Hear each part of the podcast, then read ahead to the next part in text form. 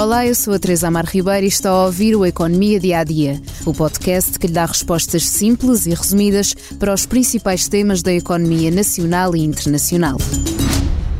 Ao longo dos episódios deste podcast já dissemos algumas vezes que a tecnologia desenvolve-se velozmente.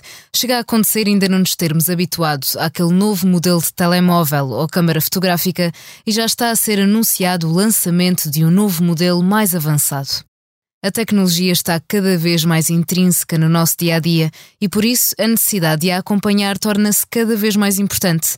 Por isto, o Governo vai lançar um novo apoio, Cheque Formação Mais Digital.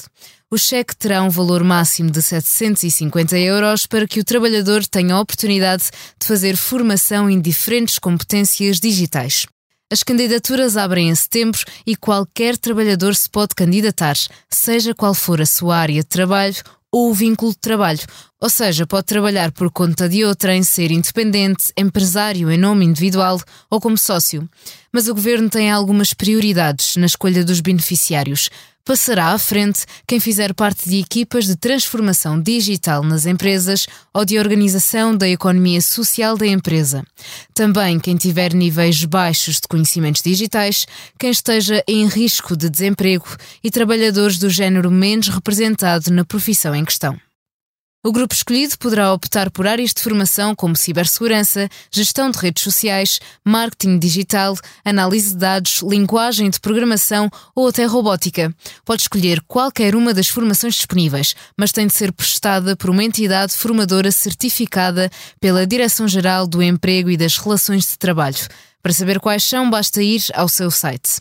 Para além disso, não pode ser uma formação 100% online, deve ser presencial ou mista.